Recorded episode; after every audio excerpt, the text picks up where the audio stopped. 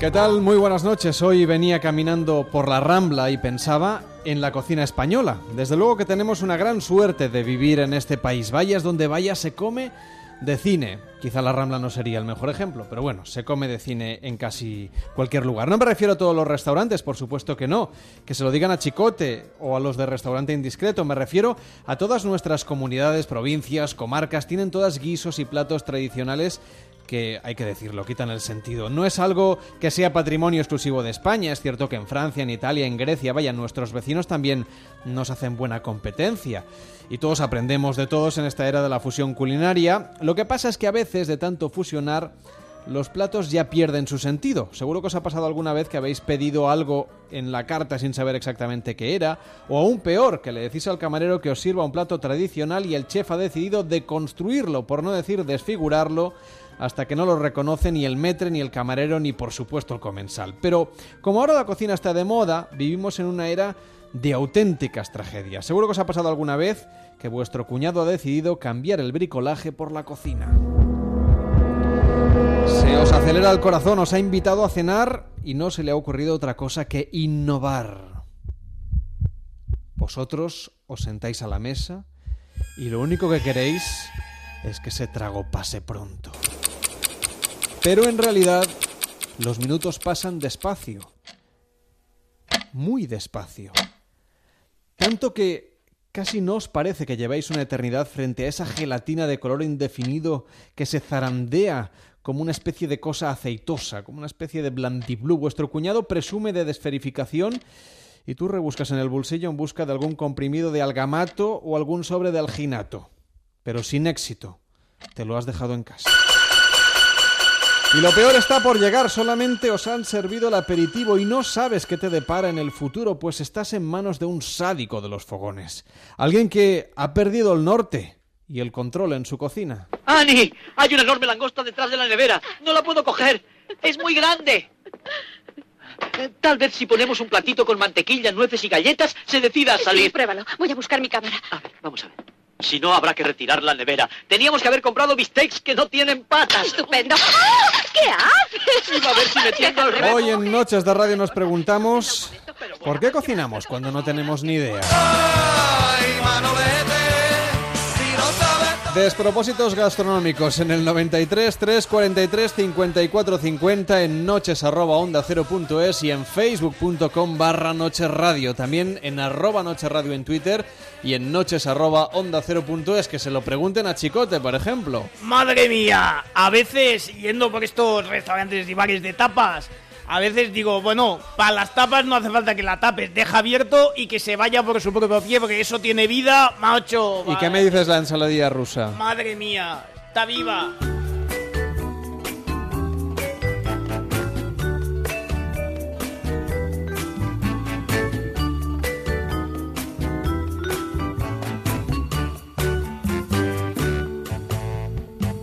Hace unos días en Noches de Radio se abrió una agria polémica sobre el mundo de la ensaladilla rusa.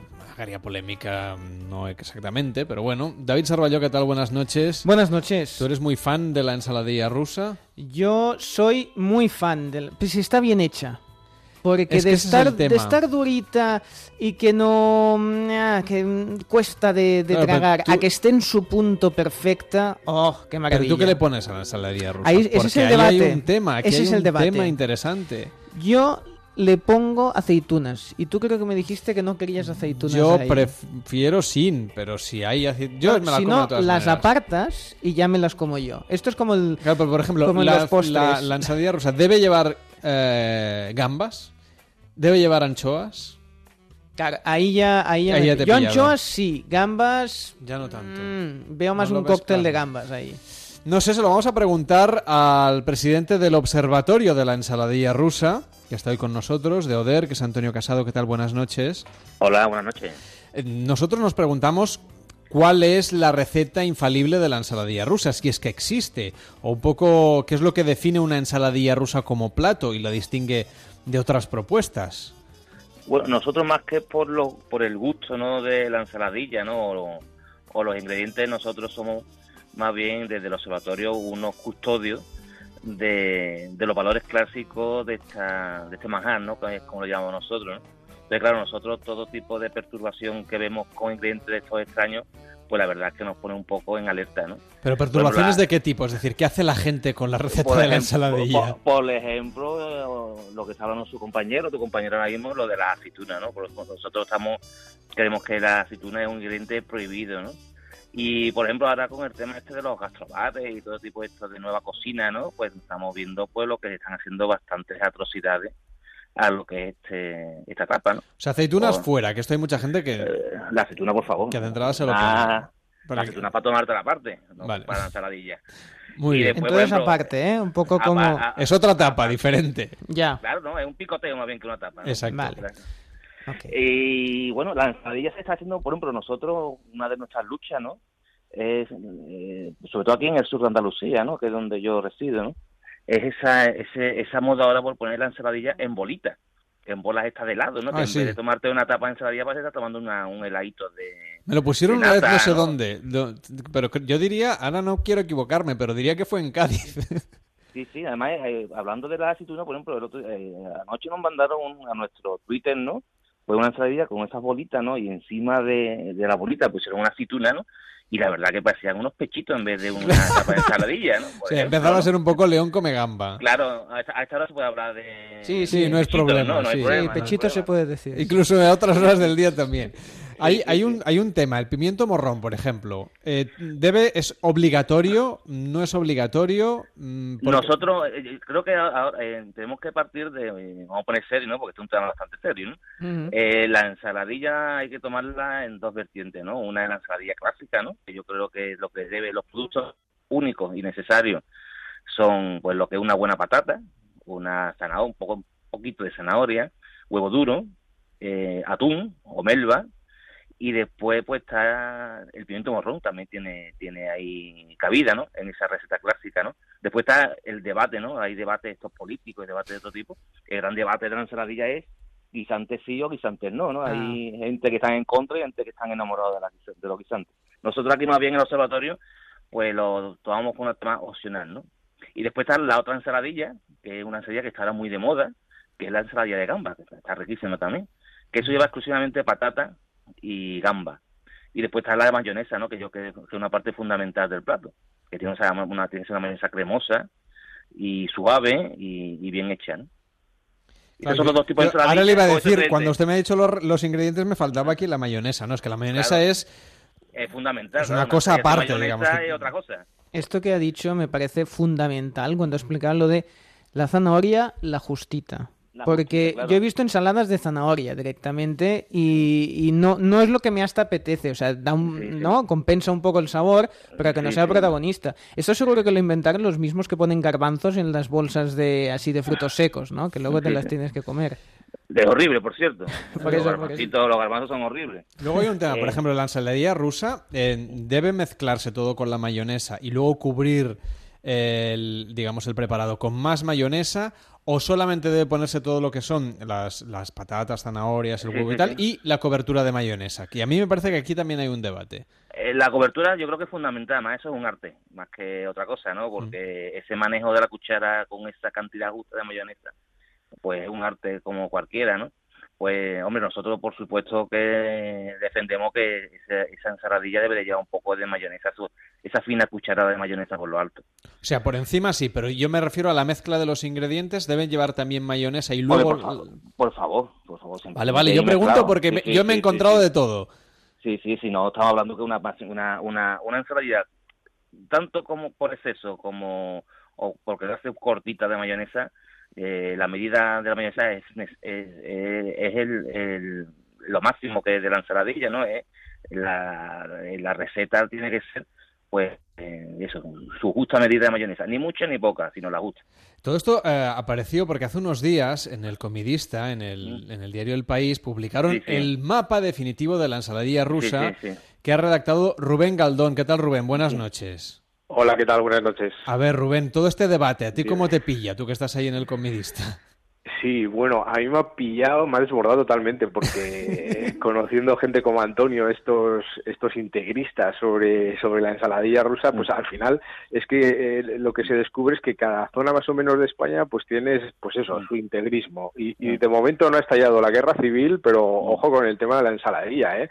Porque, por ejemplo, viendo los comentarios esta última semana en el comidista, pues, pues hay gente bastante radical y, y da un poquitín de miedito. Por ejemplo, yo, yo tampoco pensaba que hubiera tanta enjundia detrás de la ensaladilla. Lo empezamos a descubrir a partir de la publicación de tu, de tu artículo, que lo comentamos aquí de Soslayo en otro apartado, y de repente empezaron a llegar tweets de, de, de oyentes comentando lo que tú habías escrito y de que, que decidiéramos dedicarle una parte del programa a hablar del tema. Entonces, por ejemplo, eh, no sé si, si estás más o menos de acuerdo con lo que Antonio nos ha dicho sobre las ingredientes o qué variantes has encontrado tú que sean más típicas, por ejemplo, del norte que, de, que del sur o del este o de cualquier otra parte de la península. Bueno, claro, es que ah, sobre eso también habría otro debate porque es ver cuáles son los, los ingredientes imprescindibles, porque vamos a ver cuál es el origen de la ensaladilla. Eso, eso tiene un programa de, de, cinco horas para, para saber cuáles, cuáles son los orígenes, porque hay varias eh, versiones sobre cuál es el origen del plato y al final pues tampoco los ingredientes están muy caros, o sea que lo de apropiarse el que lleve guisantes sí o guisantes no, pepinillos sí, pepinillos no.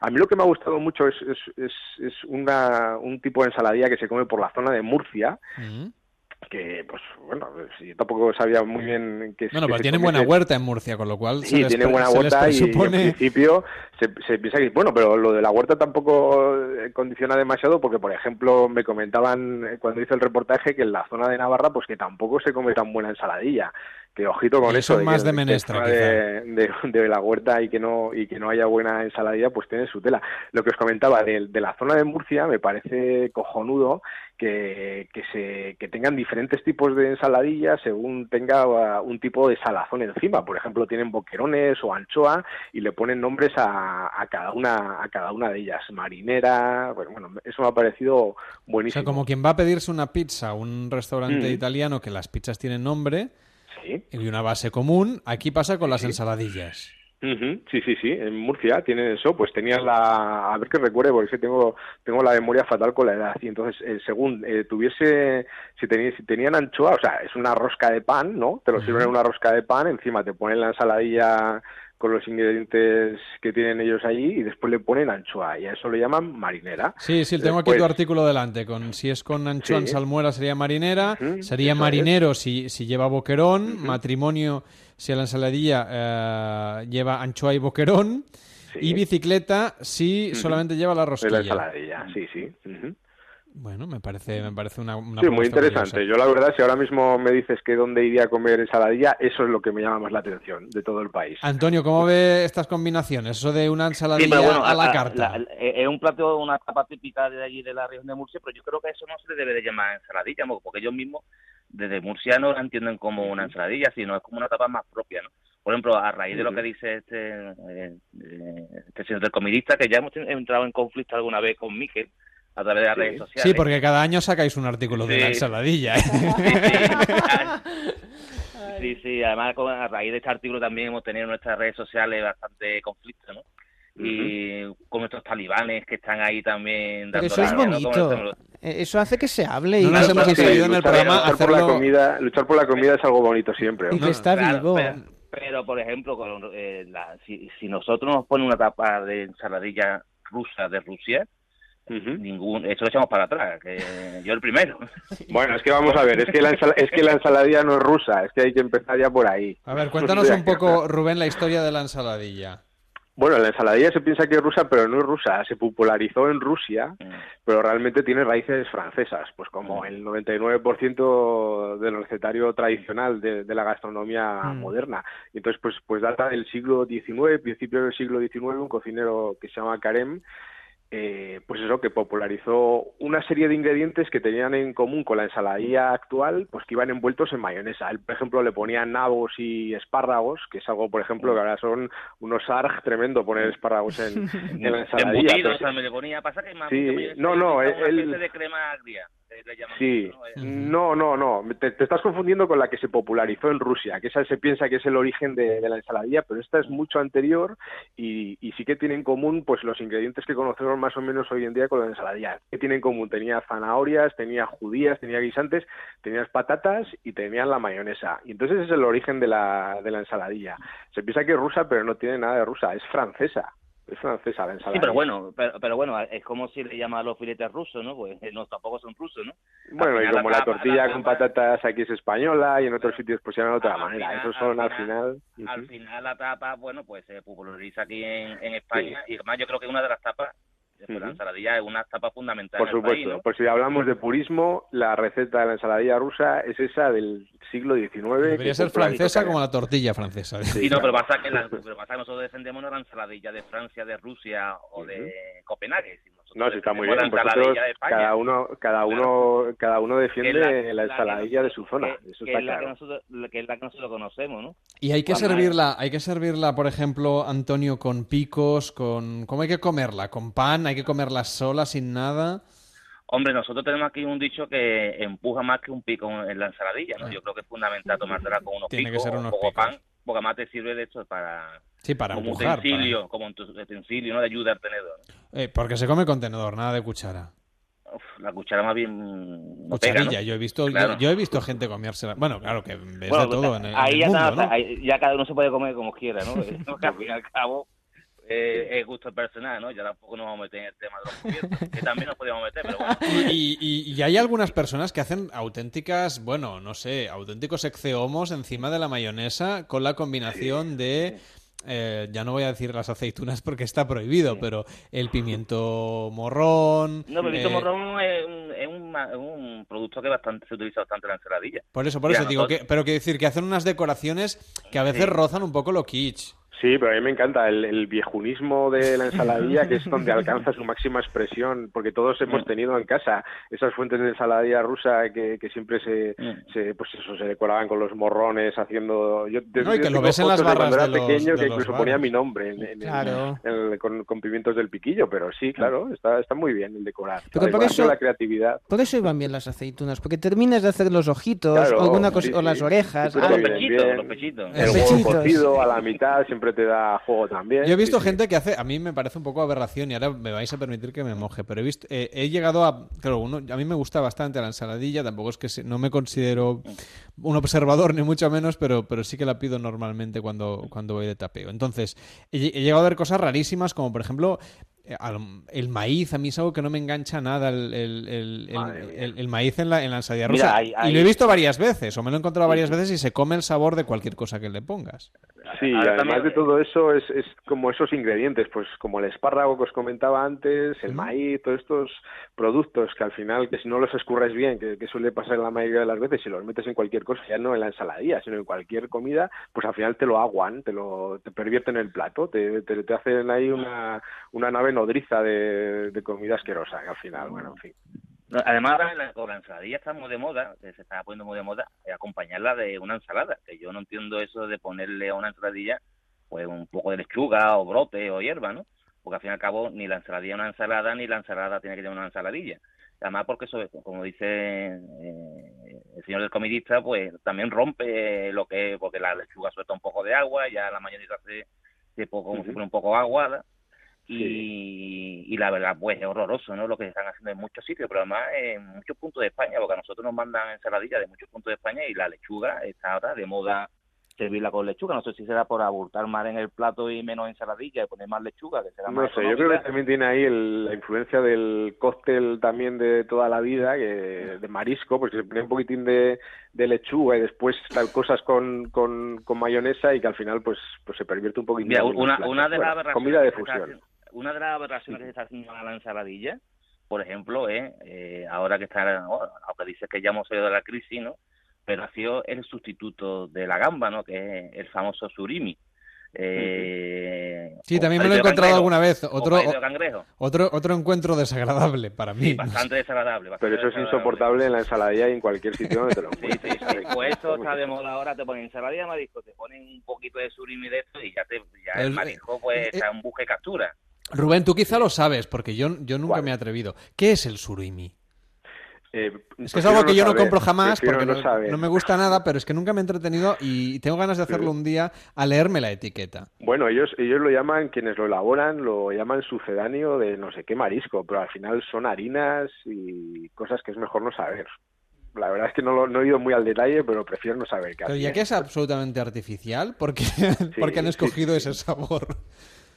No tengo ni idea, no tengo ni idea, no tengo ni idea de dónde viene ese se le llama palito nada. de cangrejo, al menos hace unos años. Sí, sí, el surimi. Bueno, ni idea. Es, es algo que investigar, fíjate. Pues mira, tienes que un artículo ahí ahí cuál es el para, origen. para el comidista. Bueno, pues ha sido un placer hoy hacer un, un debate que nos ha parecido divertido, refrescante y también interesante al mismo tiempo a la hora de comentar el bueno la ensaladilla rusa, ¿no? Que, que es un plato, mm, pues aunque sea de origen francés y de extensión rusa, al final a mí me parece que es una tapa muy española y que merecía la pena hoy comentarla y explicarla aquí con Antonio Casado, que es presidente del Observatorio de la Ensaladilla Rusa. Gracias por estar con nosotros y muy buenas noches. Buenas noches, y bueno, además hablando de Rusia, de ensaladilla, cuando aquí en Sevilla está hace ahora mismo a esta hora de la madrugada, 31 grados, pues la verdad que es refrescante. Si os gustaría ir a Siberia de vez en cuando. Por favor, ahora mismo daba yo por Siberia lo más grande. Y Rubén Aldón, que es periodista del Comidista en el país, eh, un placer, te leemos y que vaya muy bien. Buenas noches. Igualmente, gracias, buenas noches.